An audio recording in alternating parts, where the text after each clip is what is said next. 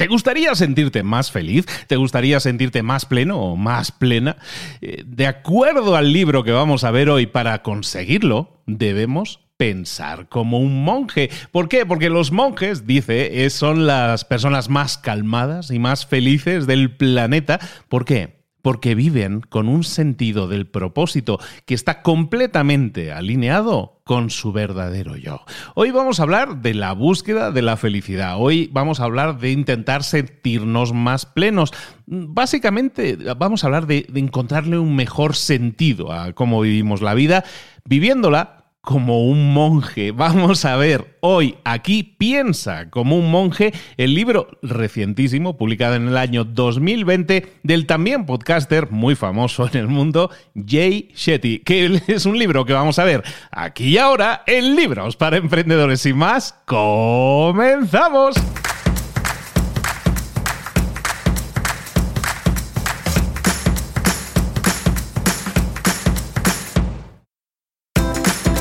Bienvenidos al podcast Libros para Emprendedores. Para alcanzar el éxito en cualquier negocio que quieras emprender, debes formarte, debes estudiar, aprender para emprender. Y para ello, no hay nada mejor que un libro. En el podcast Libros para Emprendedores te ayudamos de tres maneras. Primero, seleccionando los mejores libros del mercado para ayudarte a emprender, a mejorar en tu emprendimiento. Segundo, te ofrecemos gratis un resumen de los puntos más valiosos explicados en cada libro. Y tercero, te damos finalmente pasos a seguir para poner en práctica todas esas lecciones aprendidas y así poder acortar tu camino hacia el éxito ya sea marketing, ventas, liderazgo, emprendimientos, mentalización, eh, vamos a analizar lo mejor de lo mejor, de los mejores libros del mercado y te lo vamos a dar todo bien masticadito y listo para ser aplicado. Soy Luis Ramos, empresario y emprendedor, y voy a acompañarte, si me lo permites, en este camino. Sin más, comenzamos. Buenas a todos, aquí estamos de nuevo en Libros para Emprendedores, una semana más trayéndote libros. Hoy vamos con un libro que tiene que ver con desarrollo personal, con búsqueda interior, más que con herramientas exteriores o de liderazgo y ese tipo de cosas tan, mm, tan terrenales. Hoy vamos a hablar de pensar como un monje, de piensa como un monje, Think Like a Monk, que así se llama el libro en el original en inglés, publicado en el año 2020 por un señor también podcaster exitosísimo, decenas de millones de descargas, que se llama Jay Shetty, muy conocido a nivel redes sociales, tiene millones y millones de seguidores en las redes sociales, es muy reconocible aparte porque es, es, es inglés de origen, pero de, origen hindú. Tiene, tiene unos rasgos inequívocamente hindúes y unos ojos inequívocamente muy claros. Entonces, cuando lo veis, es muy reconocible.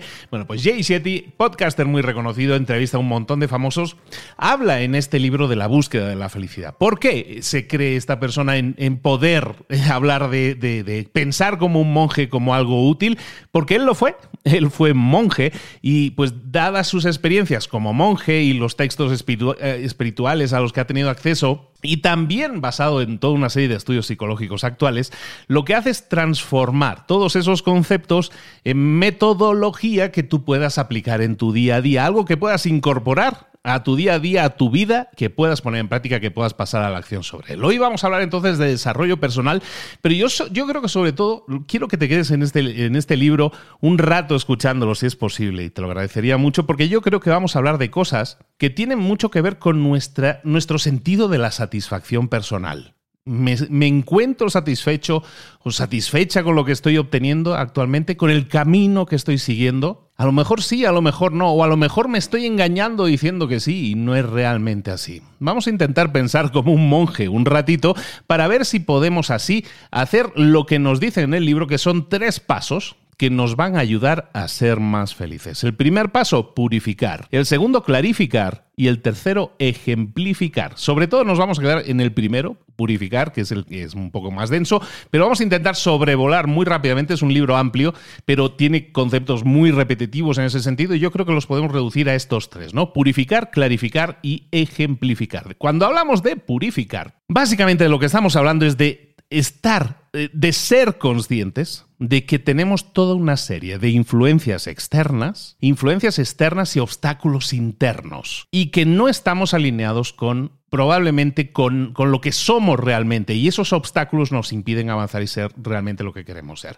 Entonces, en esta primera parte, que es la de purificar, vamos a hablar de esas influencias externas, de esas distracciones, de ese ruido que tenemos en la mente y que está impactando tu habilidad de experimentar la felicidad. Cuando nosotros exploramos este tipo de métodos, este tipo de, de, buscar en nosotros mismos ese análisis, nos damos cuenta que muchas veces no estamos satisfechos o no estamos felices con lo que estamos alcanzando en la vida, porque a lo mejor estamos siendo influenciados por algo externo que actúa como un distractor. Hay toda una serie de, de falsas imágenes de la felicidad ya estamos entrando directamente en el apartado de la purificación, hay una serie de imágenes falsas de felicidad que nosotros absorbemos muchas veces como propias. ¿Por qué? Porque estamos siendo influenciados durante toda nuestra vida por opiniones variadas, por expectativas variadas que no son nuestras, son de nuestra familia, de nuestros amigos, de la cultura en la que nos criamos, de los medios de comunicación. Y muy temprano en la vida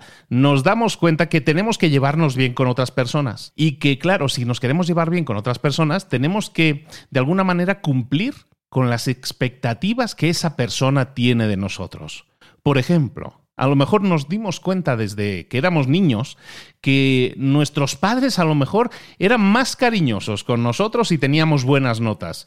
Y a lo mejor inconscientemente hicimos la conexión en nuestra mente de que tener buenas notas nos llevaba a un mayor afecto, a obtener mayor afecto.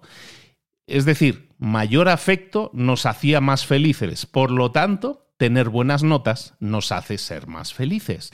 Entonces, ese tipo de asociaciones basadas en las expectativas de otras personas, en este caso de nuestros padres o de nuestra familia, nos puede llevar a que inconscientemente relacionemos que la felicidad depende no de lo que tú piensas, sino de lo que otras personas piensan de ti. Y como resultado, muchas veces estamos más preocupados por lo que otras personas piensan de nosotros y entonces lo que hacemos es desarrollar diferentes personajes que están tallados, están cortados por un patrón que es a la medida de las situaciones o de las expectativas de las que nos rodeamos. A lo mejor tenemos un personaje creado que es nuestro personaje de profesional del trabajo. A lo mejor tenemos nuestro personaje creado que es mamá amorosa. A lo mejor tenemos nuestro personaje creado que es una persona súper sociable en las fiestas. Y todos esos son personajes, no eres tú, es un personaje que creas para sentirte integrado en un entorno, eh, en un entorno público, en un entorno de terceras personas. Y eso esa búsqueda de validación externa, que hay muchísimos psicólogos que hablan de eso, nos lleva a que normalmente nos comportamos de forma falsa, de forma no auténtica. Porque a lo mejor nos avergüenza lo, que la gente pueda pensar de nosotros. Porque a lo mejor eh, buscamos ser entendidos, ser parte de algo.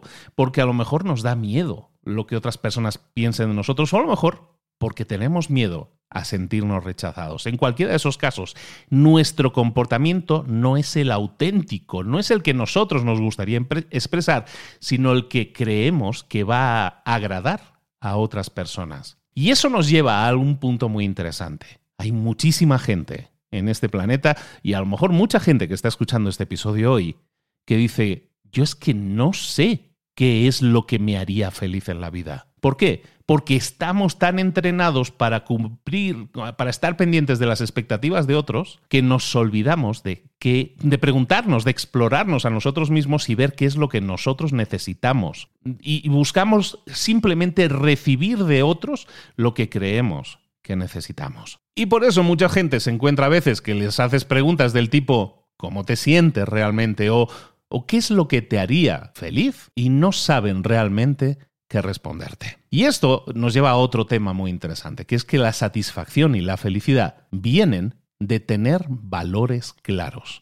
Hemos visto entonces que tenemos un problema. Normalmente en nuestras interacciones sociales están dictaminando cómo nos comportamos y queremos estar integrados en esa sociedad y por lo tanto nos comportamos de una manera que la sociedad acepte. ¿Cómo podemos entonces explorarnos y ver qué es aquello que realmente nos llena? ¿Cómo podemos buscar sentirnos satisfechos en la vida? ¿Cómo podemos buscarnos sentirnos más felices en la vida? Y Shetty, en este caso el autor, nos habla de que el camino es tener unos valores claros.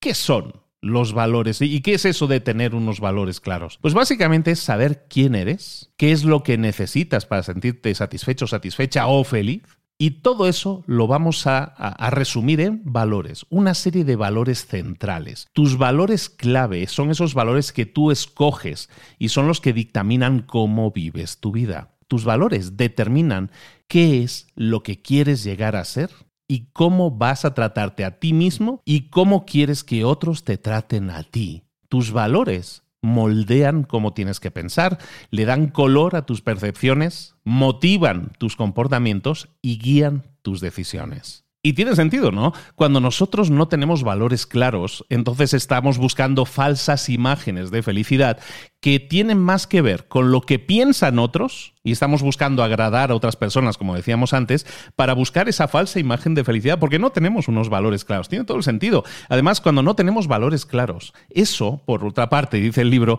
que, que genera una, una mente hiperactiva. Y también tiene su lógica. ¿Por qué? Porque cuando tú no estás satisfecho, cuando tú no estás satisfecha con la situación que estás viviendo, con la situación que estás experimentando, aunque sea algo que tú has escogido y estás escogiendo comportarte de esa manera, lo que suele suceder es que cuando nosotros estamos poco satisfechos con las situaciones, estamos más dados, somos más dados a las distracciones nuestros pensamientos empiezan a ser, a vagabundear por ahí, a dar vueltas. ¿Por qué? Porque estamos más influenciados por, influencias externas, valga la redundancia, que nos hacen sentir que constantemente estamos eh, siendo atraídos en direcciones opuestas. Ahora tengo que agradar a esta persona, tengo que comportarme de tal manera, ahora me tengo que agradar a esta otra persona, tengo que cambiar mi comportamiento.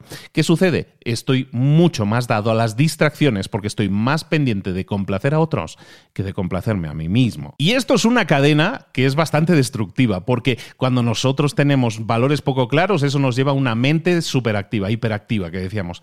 Y resulta que una mente hiperactiva siempre tiene tendencias a la negatividad. Cuando eres hiperactivo, cuando tienes eh, pensamientos que no están enfocados, que siempre estás pensando en una cosa y luego pensando en la otra, normalmente tus pensamientos tienden a lo negativo. A lo negativo, entiéndase, miedos, quejas, comparaciones, críticas, envidia, juicios, eh, enfados, inseguridades, todo lo que quieras empaquetar ahí son pensamientos negativos. Y esos pensamientos negativos se magnifican con cada experiencia que tienes. ¿Por qué? Porque es la forma en que tú piensas de ti mismo y de tus experiencias y de las experiencias de lo que te rodea, lo que está tendiendo, lo que está pintando tus pensamientos y en este caso de negatividad. Entonces, ¿qué sucede? Todo esta, toda esta basura mental que nosotros nos estamos liando, como ves, al tener malos los valores, al tener que buscar dependencia de la valoración de otros, nos lleva a mente hiperativa, la mente hiperactiva nos lleva a pensamientos negativos. Todo esto, como ves, es como una cadenita, ¿no? Que parece que una cosa lleva a la otra y esto totalmente así. Y yo creo que la mayoría nos hemos sentido así en algún momento de la vida. Yo sé que me he sentido así en muchos momentos de la vida. Y eso, ¿cómo lo sientes tú? No sé, yo lo sentía a lo mejor como confusión, como ansiedad, como estrés, como a veces me siento superado por la situación. Y, y, todo esto, al final, eh, viene de lo mismo. La causa, el síntoma de todo esto es que me siento infeliz y no me siento satisfecho con mi vida mis pensamientos no están enfocados, soy poco productivo, me siento poco satisfecho, me siento poco satisfecho y, no sé cómo hacer que mi mente vuelva a enfocarse, no sé cómo hacer que mi potencia, mi capacidad, que es grande, vuelva a estar enfocada. Todo esto son patrones mentales que nos ciegan que nos ciegan porque no nos permiten ver cómo podemos sentirnos más satisfechos. Y lo que hacemos es malgastar el tiempo perdemos el tiempo con gente o en situaciones que no están dando apoyo a nuestros valores. Y como eso, hemos visto, es una cadenita, al no seguir, al no tener valores claros y al no apoyarlos y al no comportarme de acuerdo a mis valores, todo eso me lleva en una cadena destructiva de negatividad.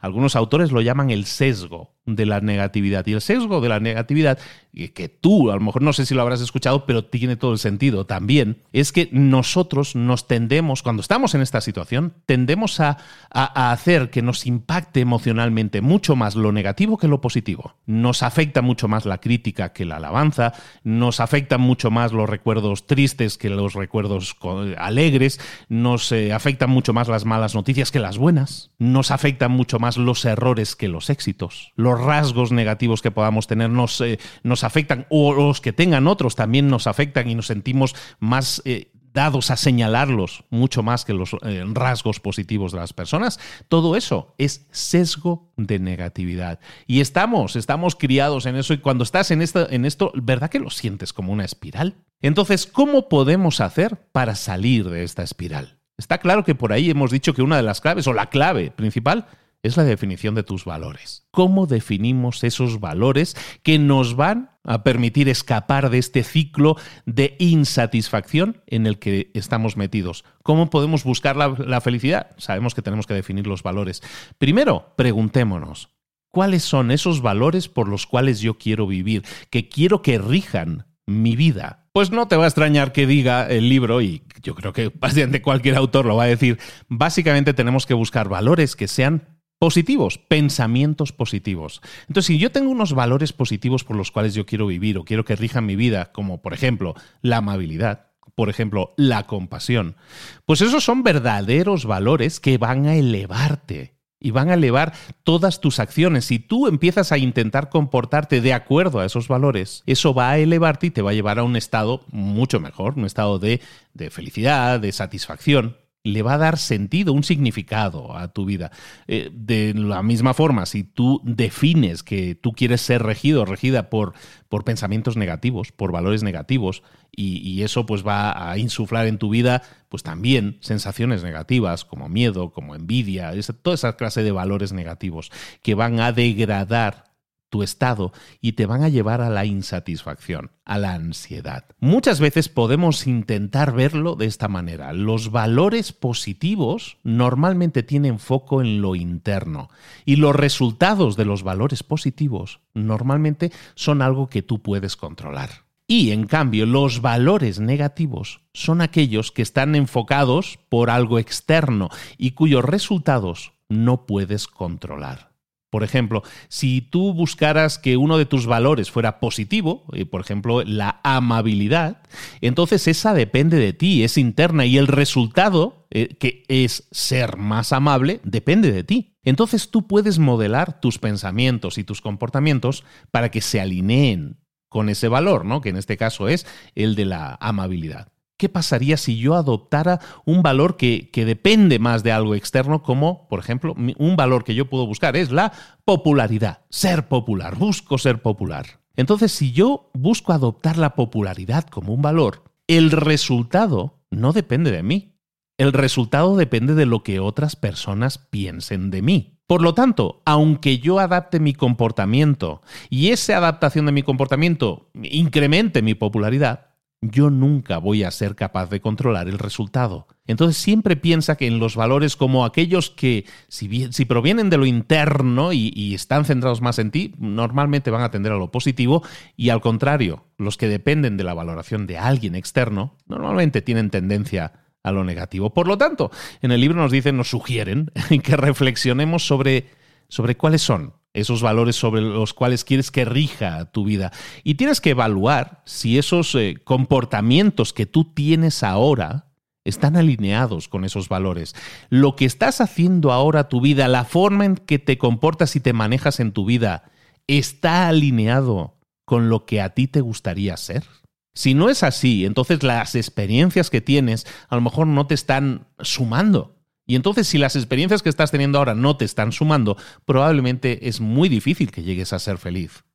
Entonces empecemos a pensar en la calidad de las acciones que nosotros hacemos y si están alineadas con esos valores positivos que buscamos definir para cada uno. Eh, la compasión, este tipo de valores positivos, la empatía, la resiliencia. Da igual la cualidad que tú quieras que rija tu vida. Lo importante es que analices si tu vida está siendo vivida de acorde a esos valores. Porque si lo está, entonces te garantizo que tus acciones te van a inspirar a seguir haciéndolo porque están alineadas con tus valores y vas a sentir la satisfacción del trabajo cumplido. Y si en cambio tú tienes valores y, tu vida no la estás viviendo según esos valores, entonces es muy difícil que te sientas inspirado o inspirada, ¿no? Tienes todo el sentido. Entonces, determinemos nuestros valores que nos van a servir como brújula, como guía para atravesar la vida y y recordemos siempre que esto es un proceso que nunca termina. Cada vez, eso sí, que nosotros nos desliguemos de las influencias externas, de las distracciones externas, más fácil nos va a ser clarificar y vivir de acuerdo a nuestros valores. Si todo esto que te estoy diciendo ahora lo entiendes como una nebulosa, probablemente hay en tu vida demasiadas influencias externas, distracciones, que no te están dejando pensar o ver con claridad cuáles son los valores por los cuales quieres vivir. Una vez tengas claro eso, pues vamos a preguntarnos a nosotros mismos, ¿estoy viviendo mi vida de acuerdo a esos valores? Y en esta parte del libro yo creo que es un ejercicio que es súper interesante para todos, que es el interrogarnos sobre si estoy viviendo mi vida de acuerdo a mis valores. Y hay cuatro métodos muy fáciles de entender, muy fáciles de aplicar, que nos pueden ayudar a ver si estoy siendo regido por eh, influencias externas o si estoy más o menos alineado con mis valores o si los valores que tengo me sirven o no me sirven. Por ejemplo, primero, lo que vamos a hacer es darle seguimiento a cómo gastamos el tiempo y el dinero. ¿A qué dedicamos el tiempo y el dinero? Fíjate que en el, en el libro se comenta y, es, se me hace una aseveración muy interesante que no es el único libro en el que se menciona esto, hay varios psicólogos que hablan mucho de este tema, entonces se me hace muy interesante, creo que nunca lo habíamos mencionado, en el libro de, Piensa como un monje se, define que la forma en que nosotros dedicamos o a lo que nosotros dediquemos nuestro tiempo libre y nuestro dinero refleja los valores que dan forma a nuestra vida. Consecuentemente, si hay áreas en las áreas de tu vida en las que tú le dedicas la mayor cantidad de tiempo, la mayor cantidad de dinero, piensa si esas áreas a las que estás dedicando tiempo y dinero están alineadas con lo, aquello que tú valoras más, con los valores que tú eh, le estás dando más importancia. Porque si ese no es el caso, si estás malgastando el tiempo y el dinero en cosas que realmente no están alineadas con tus valores, entonces pregúntate, ¿por qué estás escogiendo malgastar tiempo y dinero en cosas que realmente no son importantes para ti? Entonces, lo primero, vamos a darle seguimiento a en qué dedicamos o en qué gastamos tiempo y dinero. Lo segundo, vamos a empezar a considerar cosas que nosotros hemos escogido hacer en el pasado. Investigar esas elecciones que tú has hecho en el pasado te va a servir para tener mucha más conciencia de cómo has estado, has sido influido o influida en tu vida. Pregúntate, ¿por qué hice tal o cual cosa? Sobre todo pregúntate, ¿qué es lo que aprendí de aquel evento?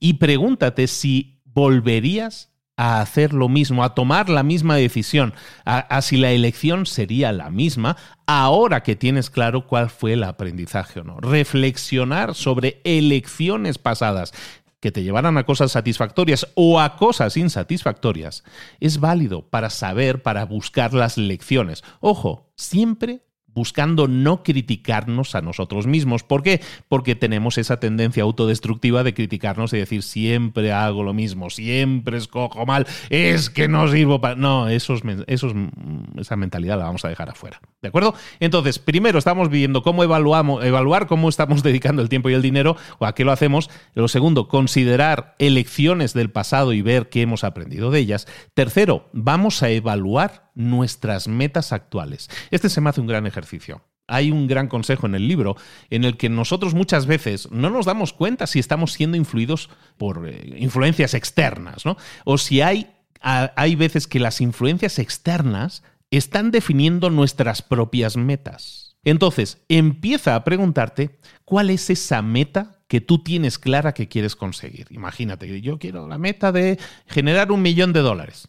Y, a lo mejor tú crees que te pones esa meta porque es un reto que te gustaría superar y es un reto que, que de verdad te motiva. Pero puede que a lo mejor estás definiendo esa meta porque te sientes presionado, porque te sientes presionada de que tienes que demostrar tu valía, tienes que demostrar lo bueno que eres a otros. ¿Por qué estás definiendo esa meta? El por qué es realmente importante.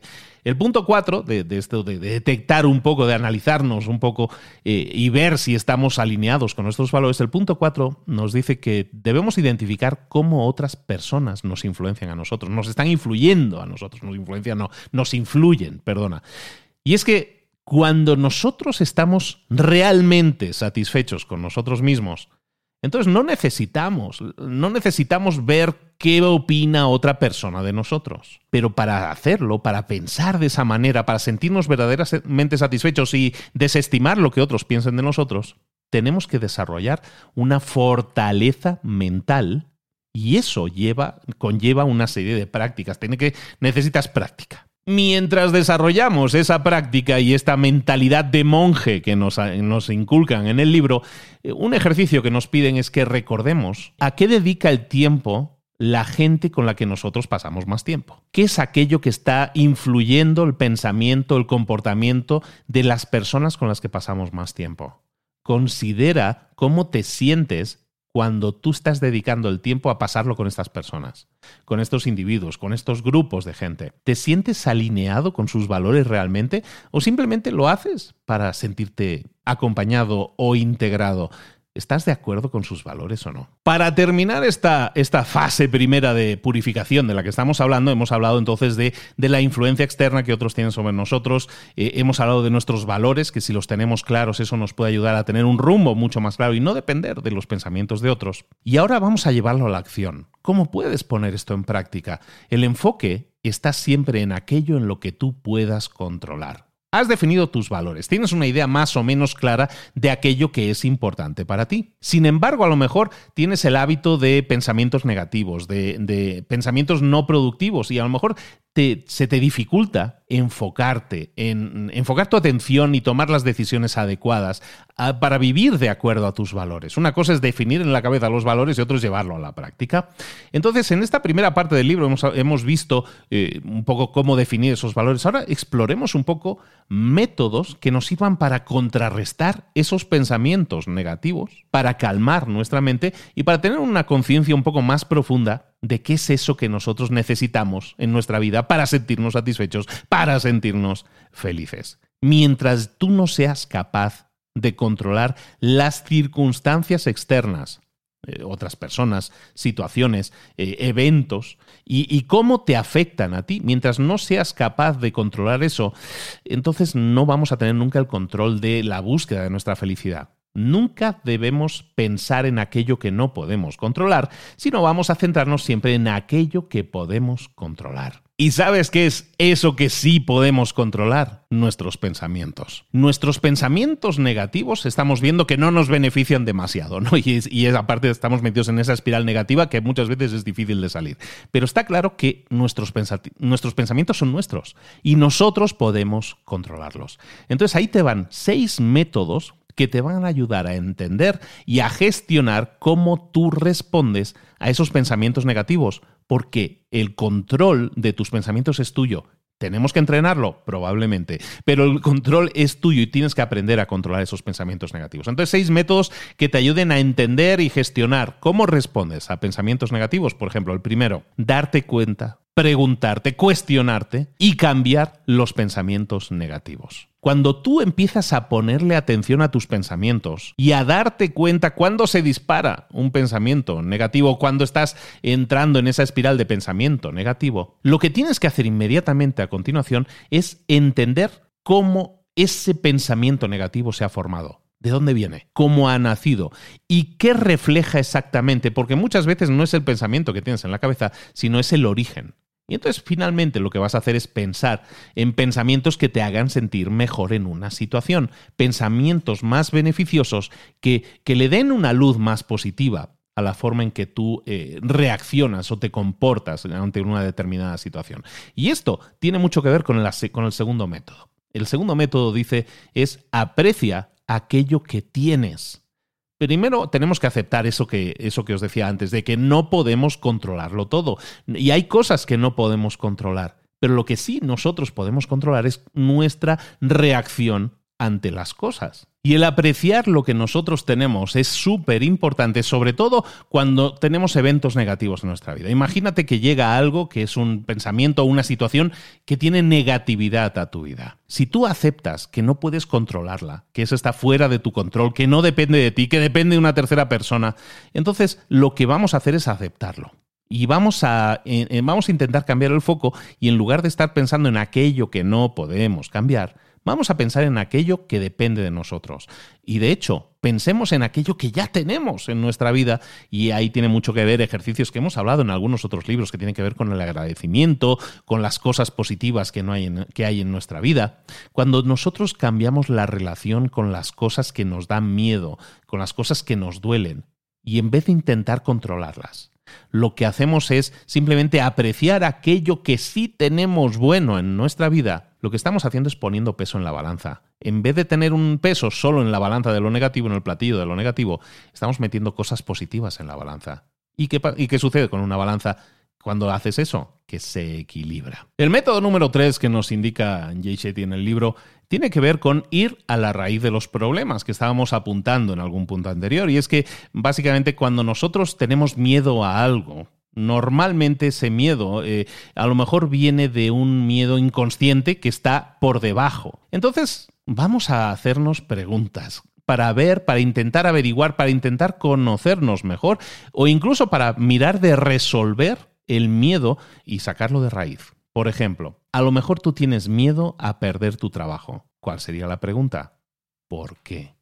Y a lo mejor la respuesta a ese primer por qué es, pues porque has trabajado muy duro para llegar hasta donde estás. ¿Por qué has trabajado muy duro para llegar hasta donde estás? Pues a lo mejor porque eres muy consciente de que estás atado a los logros que consigas y que tú no eres tú, sino los resultados que tú tienes en el trabajo y que van a hacer que seas más aceptado en tu familia. ¿Y por qué sucede eso? Como ves, el hacer el ejercicio del por qué, que es un ejercicio muy famoso, que es de cinco niveles o hasta de siete niveles, nos puede servir para intentar encontrar el razonamiento detrás de un miedo. Y a lo mejor en vez de decir tengo miedo a perder mi trabajo, a lo mejor el miedo que tienes es otro. Y el miedo que tienes es otro. Ese miedo a lo mejor es el que tenemos que tratar, porque es propio, es un miedo propio, a lo mejor lo tenemos que tratar de curar o tenemos que tratar de solucionar de alguna manera.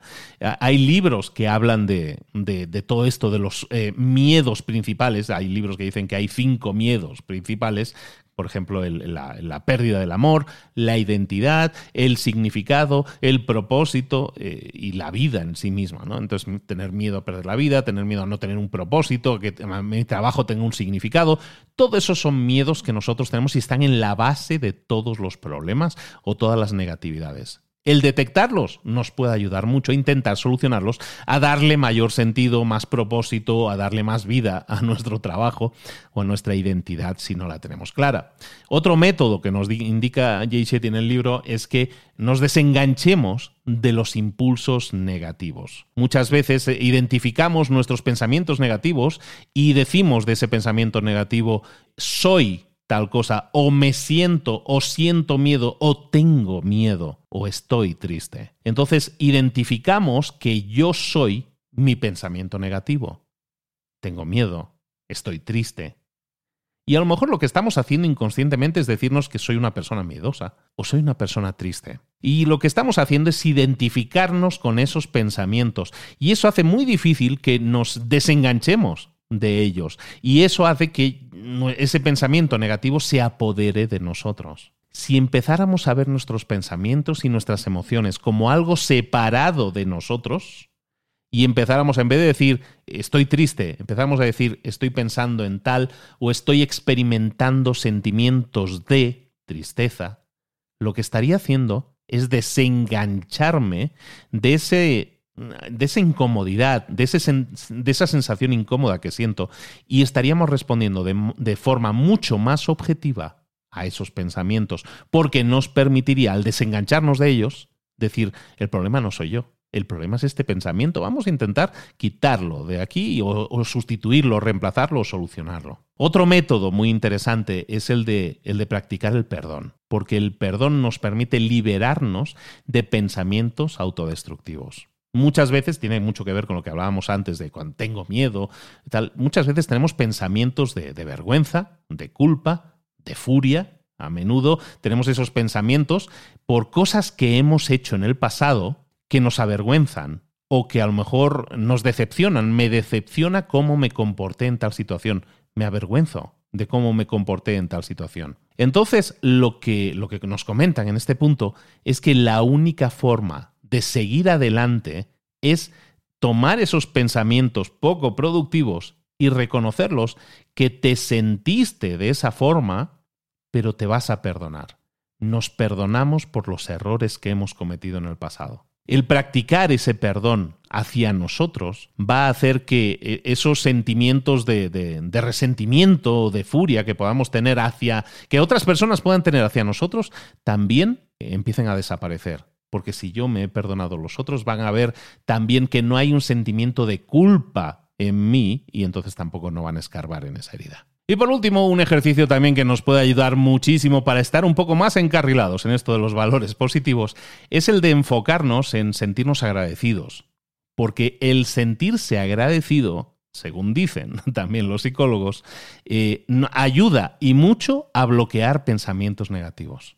Cuando tú tienes pensamientos negativos, eh, básicamente tiendes a enfocarte en cosas que, tienen que ver con la insatisfacción contigo mismo, con otros, en lo incómodo de las experiencias o con otras personas.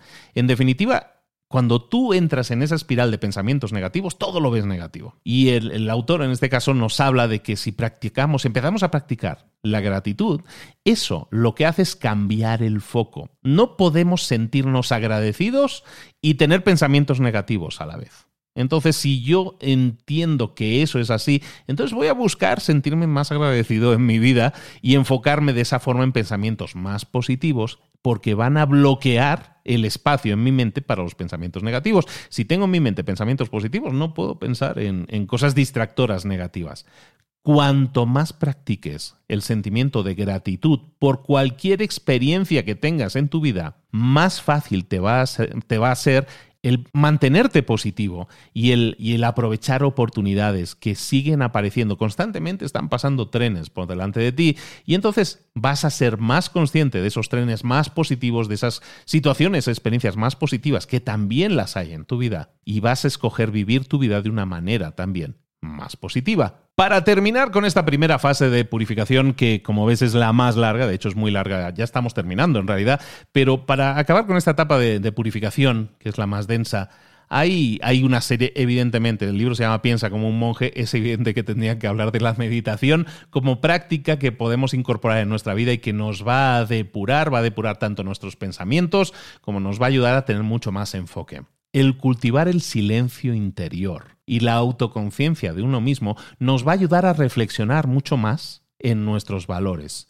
El tener una visión más clara de mí mismo, de mí misma, depende en gran medida de que sea capaz de cultivar ese silencio interior. Si eso lo haces mediante meditación, si eso lo haces mediante silencio directamente, pero si eso lo haces que al final es lo que decimos siempre aquí, pasa la acción, ponlo en práctica. Entonces te vas a dar cuenta de que eso te permite enfocarte mucho más en tu rutina diaria, en las cosas más beneficiosas, porque tienes un, un estado emocional y mental mucho más enfocado. Para eso ayuda, por lo tanto, la meditación, la búsqueda del silencio interior y también patrones cómodos y sencillos que nos lleven a la relajación en la respiración. La forma en que nosotros respiramos nos va a ayudar a eliminar eh, ansiedad, a eliminar enfados. La forma en que nosotros respiramos se convierte más regular a medida que la practicamos y cuanto más regular es nuestra respiración, más fácil es que tengamos asociados pensamientos positivos. Cuando tú tienes un pensamiento negativo, pues te sientes así como más ansioso y la respiración también es más ansiosa es normal que si trabajamos en nuestros patrones de respiración, también purifiquemos nuestra forma de pensar y de esa manera nos sintamos, si recuerdas la cadenita inicial, nos sintamos menos influenciados o tenemos menos influencias externas que nos van a llevar a, a tener comportamientos más alineados con lo que nosotros queremos, que es tener valores claros y comportarnos de acuerdo a ellos. Esta es la primera fase, esta es la primera fase de este libro, que es la purificación. Una vez hemos descubierto esas formas de, calmar nuestros pensamientos, de pensar de forma más positiva, que es todo lo que acabamos de ver, llega el momento de pasar a esta segunda fase, que es la claridad. Vamos a clarificar las cosas. Clarificar las cosas es cómo vamos a ver a, a, nosotros mismos y a las situaciones que nos rodean de forma que nos ayuden a encontrar más felicidad más satisfacción de forma más consciente, de forma más deliberada, de forma intencional. Y este paso de clarificar es muy sencillo, en realidad muy fácil de entender, pero es así. Nosotros tenemos toda una serie de actividades que, que ocupan nuestra vida las actividades que nosotros más disfrutemos son las actividades que nos van a sentir, nos van a hacer sentir más satisfechos y más felices. Las actividades que disfrutamos nos hacen sentir más satisfechos y más felices. Hello. Claro que sí, eso es muy obvio, pero eso es totalmente cierto. Cada vez que nosotros hacemos algo que, que nos interesa de forma genuina, es mucho más fácil que nos sintamos con ganas de hacerlo, nos sentimos súper conectados, con ganas de hacer eso que estamos haciendo. Y ese sentido de conexión con lo que estamos haciendo hace que muchas veces, eh, si es algo que tiene que ver con perfeccionamiento de nuestras habilidades, pues le dediquemos más tiempo sin que nos moleste a perfeccionar esas habilidades. Y eso hace también que nuestro enfoque sea mayor porque somos mejores, estamos perfeccionando nuestras habilidades y por lo tanto somos menos dados a las distracciones. Por lo tanto, nuestros sentimientos de satisfacción nos generan ese momentum, ese empuje, esa, esa ola positiva de que estoy consiguiendo metas, estoy consiguiendo metas, estoy avanzando, siento que estoy avanzando y me siento bien porque estoy avanzando. Y eso hace que el esfuerzo para realizar una tarea no sea grande. Pero claro, hay muchas veces que hacemos tareas que no nos generan satisfacción, que no nos generan significado. ¿Qué podemos hacer para que cualquier actividad que realicemos le busquemos el giro, le busquemos la vuelta para que pensemos de ella, incluso si no es una que nos guste especialmente, que pensemos en ella como algo que pueda ser positivo? El autor, Yaishetti, nos propone tres métodos que nos van a hacer sentir más eh, conectados y más satisfechos con aquello que hacemos, sin importar si es algo que nos apasione realmente o no. Primero, vamos a llevar un control de las actividades en las que participamos. Esto significa que si yo estoy haciendo toda una serie de actividades y llevo un control, un registro de toda actividad que yo estoy realizando, eso va entonces a quitar de mi cabeza el, considerar si la estoy disfrutando o no la estoy disfrutando, simplemente la estoy registrando. Hazte preguntas específicas para descubrir exactamente qué es lo que disfrutas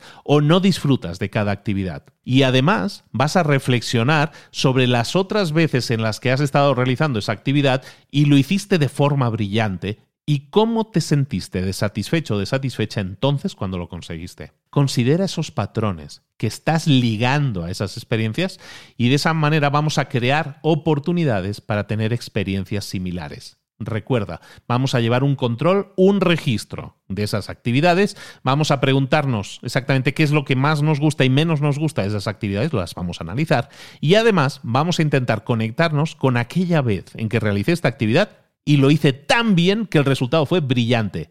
¿Cómo me sentí entonces? La satisfacción que sentí entonces me va a ayudar a tener una visión diferente de esa actividad. Segundo, vamos a reencuadrar aquello que no nos gusta. Si hemos analizado esa actividad y hay una serie de cosas que no disfruto, que no me gustan, voy a intentar reencuadrarlas de forma diferente. La forma en que yo pienso en esa actividad o en esas cosas que no me gustan, las voy a cambiar. Voy a cambiar el foco de aquello que no me gusta por aquello que realmente aprecio. A, lo mejor no te gusta tu trabajo. A lo mejor actualmente tu trabajo no te gusta. Pero a lo mejor puedes escoger enfocarte en aquellas habilidades que estás adquiriendo en ese trabajo que no te gusta, enfocarte en, pensar en las habilidades que estás adquiriendo y que esas actividades o esas habilidades que estás eh, adquiriendo son transferibles a algo que tú quieras conseguir. Es decir, a lo mejor tu trabajo ahora mismo no te gusta, pero tu trabajo te permite desarrollar una serie de habilidades y esas habilidades van a ser algo que te va a servir y mucho en el trabajo que tú realmente quieres tener. Entonces, el trabajo actual a lo mejor no te gusta mm, demasiado, pero representa un entrenamiento interesante para el trabajo que quieres tener. Entonces, se convierte como un paso que te está acercando más a tu trabajo soñado. Y realmente te deja de pesar tanto, te pesa un poco menos y te puede ayudar a reencuadrarlo de forma que aquello que no disfrutes puede ser aquello que no disfrutes, pero es útil para aquello que quieres conseguir. Y luego hay un, de nuevo, basado en la investigación con temas de psicología, este tercer enfoque, este tercer enfoque también es muy interesante para reencuadrar esas cosas que no te gustan. Y es, en vez de hacer listas de tareas, lo que llaman en inglés to-do list, en vez de hacer listas de tareas, haz listas to be, que llaman en inglés, es listas de lo que yo quiero ser. Cuando nosotros, o cómo quiero ser yo cuando estoy haciendo una determinada actividad. Es decir, en vez de enfocarme en aquello que tengo que hacer, voy a enfocarme en cómo yo me voy a sentir o cómo yo voy a percibir esa actividad cuando la esté experimentando. Por ejemplo, a lo mejor todas las tardes, noches, tú tienes esa tarea que es frustrante, que a lo mejor es la de ayudar a tus hijos a que terminen sus tareas, sus deberes, y a lo mejor lo que consideras es, en vez de apuntarte en tu trabajo, en tu mente, la idea de que tengo que hacer esta tarea frustrante para mí, por otra parte, lo mejor yo considero el cambiar el enfoque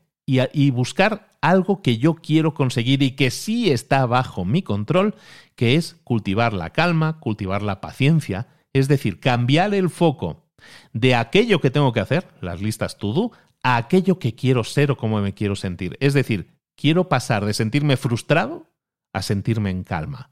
Estos cambios que tú, eh, que tú estás experimentando cuando suceden reducen la tensión que tú normalmente sientes cuando estás haciendo esa actividad. Es decir, vas a sentir menos estrés, menos frustración cuando la estés haciendo. La vas a hacer igualmente, no te va a gustar, pero no vas a sentir ese peso tan grave de, de sentir que estoy haciendo una tarea que realmente no me gusta, sino estoy desarrollando una actividad que me permite desarrollar mi paciencia, mi calma.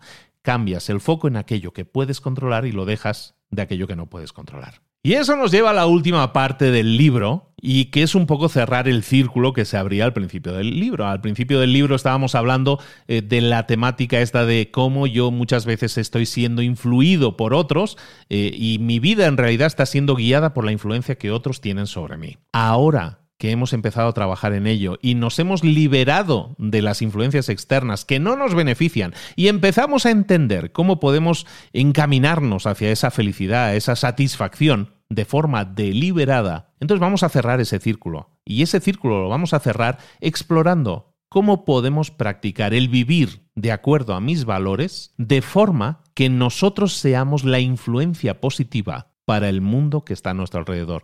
Es decir, el círculo lo cerramos de, quitando la influencia que otros tenían sobre nosotros y siendo nosotros una influencia positiva, un ejemplo, como dice esta parte, ejemplifiquemos aquello positivo que queremos ver en el mundo. Cuando nosotros generamos sentimientos de satisfacción y felicidad, compartiendo aquello que son tus valores, aquello que son tus fortalezas, aquello que es la compasión o la ayuda hacia otros, entonces empezamos a, buscar formas de, dejar una huella positiva en el mundo, de demostrarle al mundo que nos preocupa, que lo valoramos y le queremos ayudar. De hecho, contribuir al bienestar de otros está demostrado que nos va a hacer más felices. Hay estudios que muestran que cuando tú eh, brindas conocimiento, asistencia, tiempo o dinero con la intención de ayudar a otros, estás activando partes de tu cerebro que se están estimulando ahí ítems, actividades placenteras.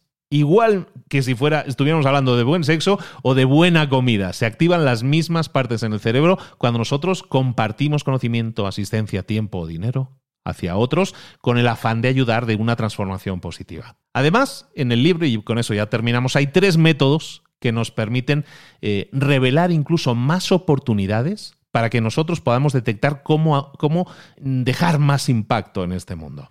Primer método que tú puedes hacer para encontrar más oportunidades de hacer el bien en el mundo. Primer método, llevar un registro de, aquel, de a qué dedicas el tiempo en tu semana, preguntándote para cada una de esas tareas, de esas actividades, qué oportunidades hay en cada una de ellas para dejar un impacto positivo, una marca, una huella positiva en cada uno de esos lugares, en cada una de esas reuniones, en cada una de esas actividades. Es decir, analizar todas tus actividades y decirte qué podría yo hacer en esta actividad que impacte positivamente a las otras personas. Lo segundo, piensa en tres momentos en tu vida en los cuales te hubieras beneficiado de tener este tipo de ayuda, este tipo de guía. Y ahora piensa en alguna causa, en alguien, en alguna organización, en alguna agrupación, en alguien al que, al que le haga falta esa ayuda ahora mismo. Y piensa conéctalo con cómo te hubiera beneficiado a ti en aquel momento tener a alguien que le ayudara. Sé tú ahora ese cambio positivo en otros. ¿Hay oportunidades a tu alrededor ahora mismo de ayudar a otros como a ti te gustaría que te hubieran ayudado?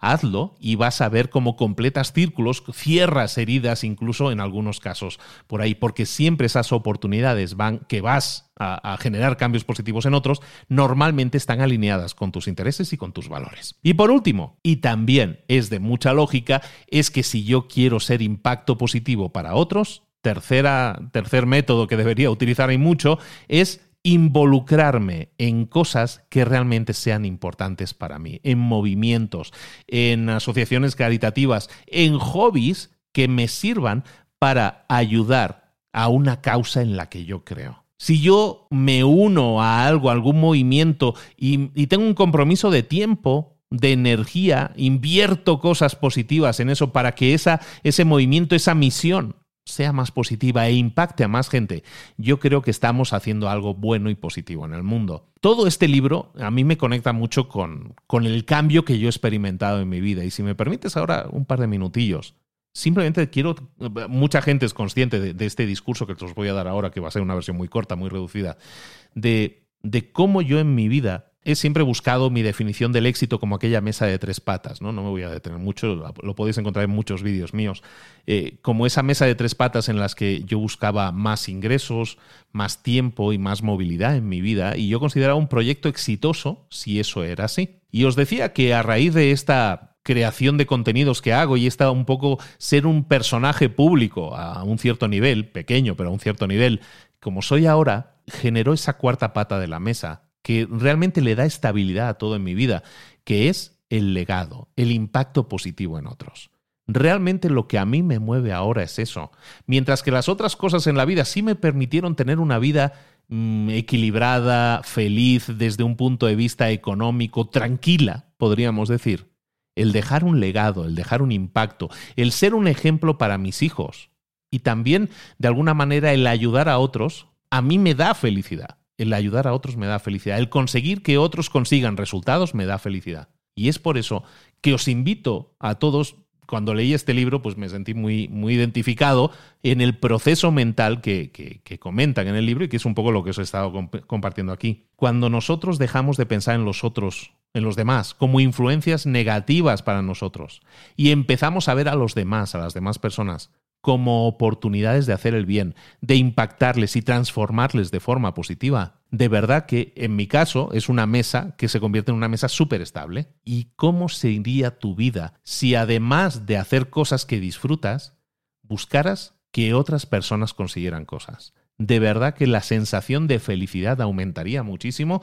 Te lo dice alguien que batalla todos los días por seguir con esa adrenalina de seguir ayudando, seguir creando, seguir impactando positivamente a otros y de verdad que, que te llena. De verdad que te llena mucho más que cualquier otra cosa. Está claro que lo otro nos permite tener una vida estable, tranquila, Sí, sin duda. Pero ¿qué sentido va a tener nuestra vida si lo único que buscamos en nuestra vida es tener una vida tranquila o de acuerdo a los estándares de de pertenencia a una determinada tribu, ¿no? urbana o, o cual sea. ¿Qué pasaría si además en nuestra vida incorporáramos esa búsqueda de la felicidad como algo alineado con nuestros propios valores? Con algo que nos hace feliz. Esto le puedes llamar la mesa de tres patas, la mesa de cuatro patas, o como dicen en este libro, pensar como un monje. Este ha sido mi resumen del libro Piensa como un monje de Jay Shetty, libro súper reciente, año 2020, en el momento que estoy grabando esto es finales del 2021. Espero que te haya gustado, espero que te haya motivado un, un libro que en teoría no es un libro para emprendedores, pero como muchas veces hemos visto en, libros para emprendedores, hay libros que tienen mucho que ver con el crecimiento personal, y porque el crecimiento personal es tan importante, nos genera tan, tanta estabilidad, que muchas veces emprendedores que no tienen éxito es porque tienen una inestabilidad en su vida. Y sus resultados serían mucho mejores a nivel profesional si a nivel personal tuvieran ese equilibrio también. Es un poco la idea detrás de traeros de vez en cuando estos libros que son puramente de desarrollo personal, pero que tienen mucho impacto si los aplicamos tanto en nuestra vida personal como en nuestra vida profesional. Este es el libro de esta semana, espero que te haya gustado mucho. También el miércoles recuerda que tenemos otro episodio con un, una versión corta pasando a la acción de algún libro que, que, yo creo que te va a interesar mucho, que a lo mejor hemos visto, a lo mejor no hemos visto, pero de todas maneras, si has llegado hasta aquí, y hemos tenido semanas últimamente de monjes, ¿no? Hace poco resumía el, el monje que vendió su Ferrari, ahora piensa como un monje. Estamos muy monjes, ¿eh? terminando el año muy monjes. Bueno, vamos a dejarlo aquí, pero te pido una cosa. Me encantaría que me compartieras tus opiniones sobre lo que hemos estado hablando hoy aquí, o he estado hablando yo contigo esta última hora, y cómo te has sentado. ¿Hay algo en esto que tenga sentido para ti? ¿Hay algo que tú dices tendría que aplicarlo o no aplicarlo? ¿O me ha hecho un clic interesante y realmente creo que es algo que debería poner en práctica y pasar a la acción? Pues ojalá y así sea y como siempre te recomiendo que bucees en este libro. Este libro sí existe versión en español, yo tengo la versión en inglés. Muchas veces, perdón porque a veces se me escapa alguna, algún anglicismo y es porque yo tengo, estoy leyendo el resumen, digamos, de los subrayados que yo he hecho de la versión en inglés y muchas veces estoy haciendo traducción simultánea y a veces se me escapa el anglicismo. Perdón por eso, pero bueno, intento corregirlo siempre que pueda. Y si no, cuento con vuestra buena voluntad que me lo vais a perdonar, ¿verdad? Bueno, lo dicho, compartid en, en Instagram, por ejemplo, en con arroba libros para emprendedores, me etiquetáis por ahí, me decís, he estado escuchando este resumen y me ha hecho clic esto, esto y esto. O he escuchado esto y me ha movido algo y quiero ponerlo en práctica. Me encantaría que lo compartieras y si es un pensamiento que, que yo creo que valga la pena compartir con todos, por supuesto que le vamos a dar eco y vamos a retuitearlo apropiadamente en nuestro Instagram también. Recuerda, arroba libros para emprendedores. Y recuerda que este es uno de los ciento y pico libros que tenemos resumidos para ti, analizados para ti, en la página librosparemprendedores.net y también, evidentemente, todos los episodios disponibles en cualquier eh, plataforma de audio que se digne tener podcast en ella. Muchísimas gracias por este, por este tiempo que me has dedicado. Espero que te haya sumado, que te haya servido, que te haya movido y, como siempre, ponlo en práctica, pasa a la acción para obtener resultados diferentes de los que tienes ahora. Y recuerda, el impacto en lo personal puede ayudar muchísimo a tu impacto y tu crecimiento y tus resultados también en lo profesional. Un abrazo grande de Luis Ramos. Nos vemos en un próximo episodio aquí en Libros para Emprendedores. Saludos. Hasta luego.